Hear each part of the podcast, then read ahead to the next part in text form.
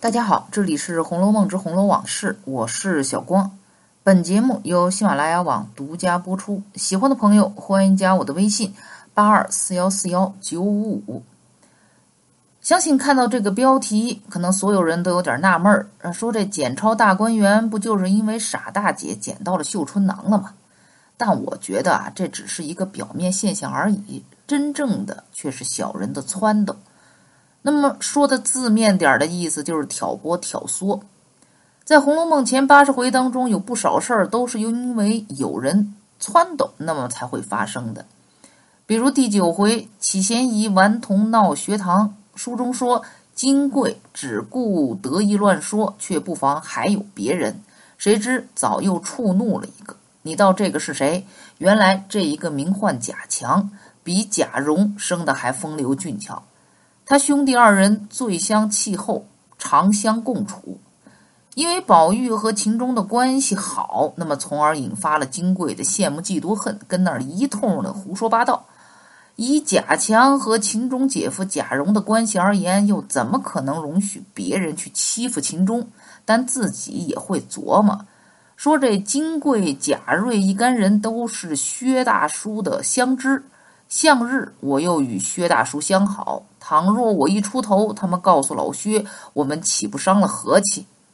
但要不管如此谣言，说的大家无趣。如今何不用计制服，又只惜口声，不伤了体面？因为和薛蟠的关系不方便自己出面，于是贾强走出门去找了宝玉的小跟班明烟儿，而此人正是宝玉第一得用的。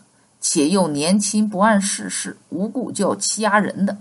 于是贾强把明烟唤到身边，如此这般挑拨了他几句之后，这闹学堂的火就算是点着了。那么再来看一个第二十五回，演魔法姐弟逢五鬼。马道婆从贾母那儿出来之后，便又往各院各房请安，闲逛了一回，一时来至赵姨娘房内。那么由此可见，马道婆并不是刻意的要去找赵姨娘，也不是一开始就撺掇着挑唆这位在贾府极没有面子、让人都讨厌的赵姨娘去害凤姐儿、宝玉。那么以马道婆贪财的劲儿，估计就是去赵姨娘那儿顺道捞点什么好处。这不是一进门就看见炕上堆着些零碎绸缎弯角，于是就开口要这些零碎缎子。那么这时候，赵姨娘就开始了一波又一波的抱怨和牢骚。在她说到“我只不服这个主”时，伸出俩手指头。马道婆会意，就问她：“可是莲二奶奶？”赵姨娘唬得忙摇手，走到门前，先连着往外看看，见无人。看来她真的是害怕凤姐，名字不敢提不说，别人才一说，更是立马吓得又是摇手，又是赶紧出去瞅瞅，以防隔墙有耳。那么回来之后，对马道婆说话的声儿呢，都是悄悄的。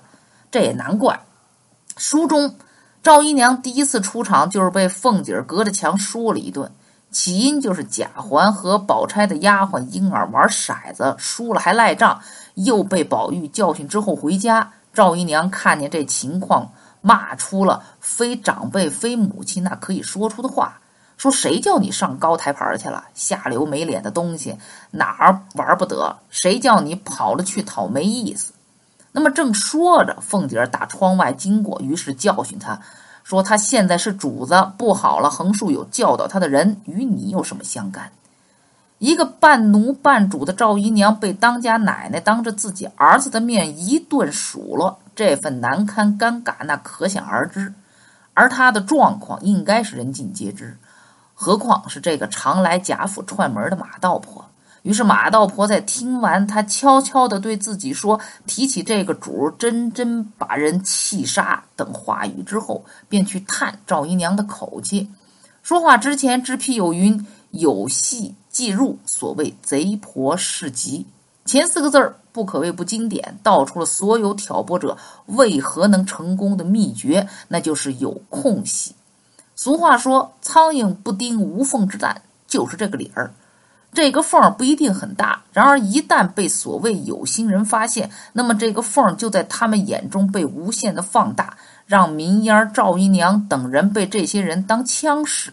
而被挑拨的人往往又是些头脑或者是简单，或者脾气火爆，或者不能顾全大局之人。更何况是赵姨娘这种没脑子的。那么在之后的章节中，更发生了一些可笑的事儿，就是他被赵婆子玩弄于股掌之间，充当了一次炮灰。看看书都不觉得那么好笑，但是这种现象与当今社会当中一些状况又是如此的相似和雷同。那么到底是怎么回事呢？哎，我下次再说。那么今天的《红楼梦之红楼往事》就到这里结束。我是小光。本节目由喜马拉雅网独家播出，我们下期再见。